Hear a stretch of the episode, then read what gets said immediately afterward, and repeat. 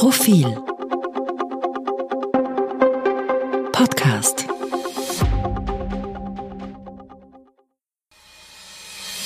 Bevor es losgeht, hören Sie noch einen entgeltlichen Hinweis. Diese Folge wird unterstützt von der Raiffeisenbank International. Das Thema Nachhaltigkeit ist ja in aller Munde. Es reicht aber nicht nur davon zu sprechen, es braucht auch konkrete Handlungen. Die Raiffeisenbank International ist als erste österreichische Bank offizieller Unterzeichner der UN Principles for Responsible Banking, einem einheitlichen Rahmenwerk für ein nachhaltiges Bankwesen. Ende September 2022 wurden die Emissionsminderungsziele der RBI von der Initiative Science-Based Targets anerkannt. Diese stimmen mit den zur Erreichung der Ziele des Pariser Abkommens erforderlichen Werten überein. Die Raiffeisenbank International ist also der verlässliche Partner, wenn es um eine erfolgreiche Transformation geht. Mit einer Vielzahl an nachhaltigen Finanzierungsprodukten und umfassendem Expertenwissen ist die RBI euer starker Partner auf dem Weg in eine nachhaltige Zukunft. Weitere Informationen zum Responsible Banking der Raiffeisenbank International findet ihr im Netz unter www.rbinternational.com. Und jetzt zurück zur aktuellen Episode. Sehnsucht nach Cary Grant.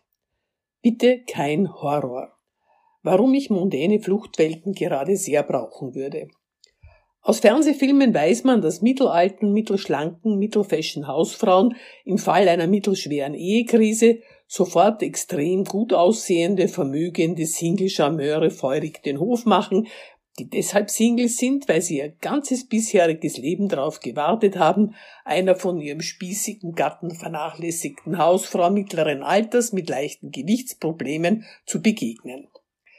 Im Laufe der mäßig turbulenten Handlung stellt sich dann heraus, dass der Spießergatte eh kaum oder gar nicht fremdgegangen ist und nunmehr von Eifersucht getrieben nichts mehr begehrt, als sein Weibe zurückerobern zu dürfen, worauf die Ehefrau gerührt und versöhnt den Traumtyp sausen lässt, um sich wieder in die Arme des Spießerdaddys zu schmiegen.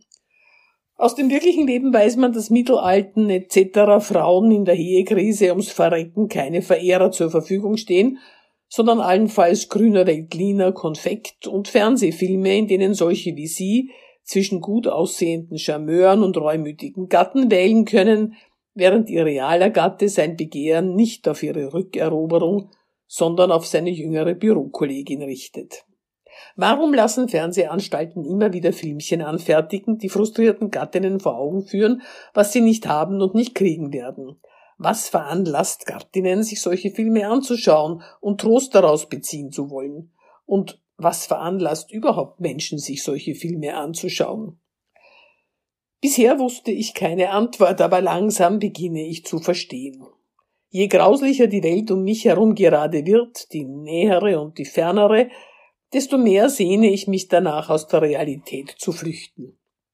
Idyllen aus der betulichen deutschen Provinz fesseln mich zwar noch immer nicht, aber ich hätte viel übrig für elegante Komödien an mondänen Schauplätzen, für pointiertes Geplänkel und wunderbar oberflächliche Protagonistinnen, die nichts ernst nehmen außer der Wahl des richtigen Schmucks für die morgige Dinnerparty.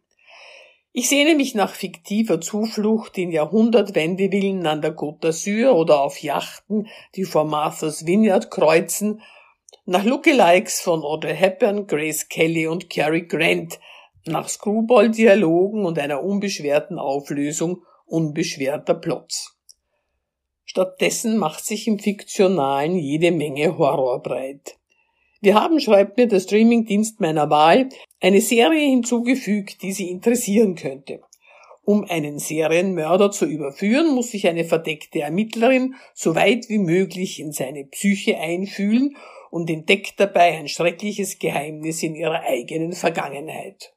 Oder ein junges Paar hat sein perfektes Traumhaus gefunden, doch bald wird das Leben darin zum grässlichen Albtraum, aus dem es scheinbar kein Entkommen gibt. Und so weiter. Psychopathen, Obsessionen, Blutspuren, mörderische Mysterien als Feierabendunterhaltung. Da würde ich doch lieber noch Doris Day und Rock Hudson sehen. Zur Erklärung für jüngere Semester, Doris Day und Rock Hudson waren ein filmisches Traumpaar der frühen 1960er Jahre. Die drei Filme, die sie miteinander gedreht haben, gelten als verlogener Hollywood-Kitsch voller Geschlechterklischees.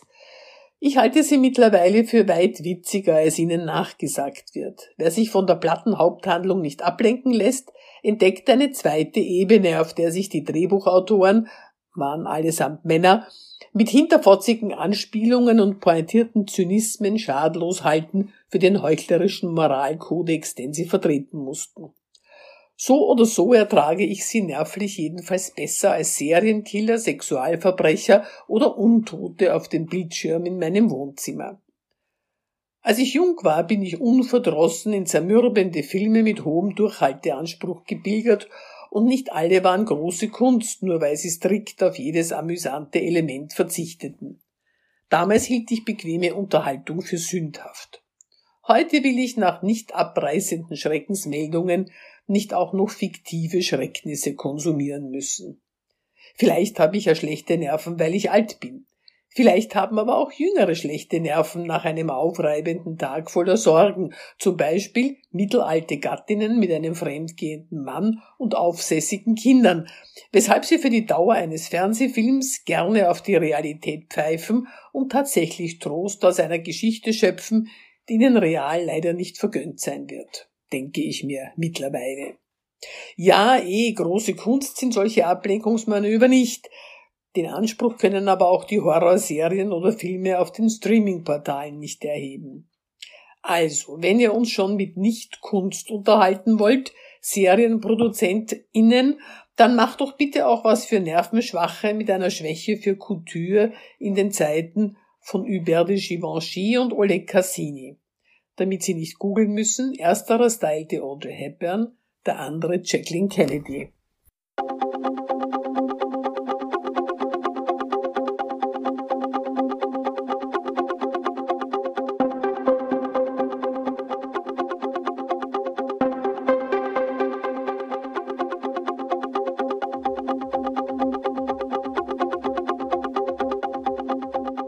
Mehr zum Thema auf Profil.at.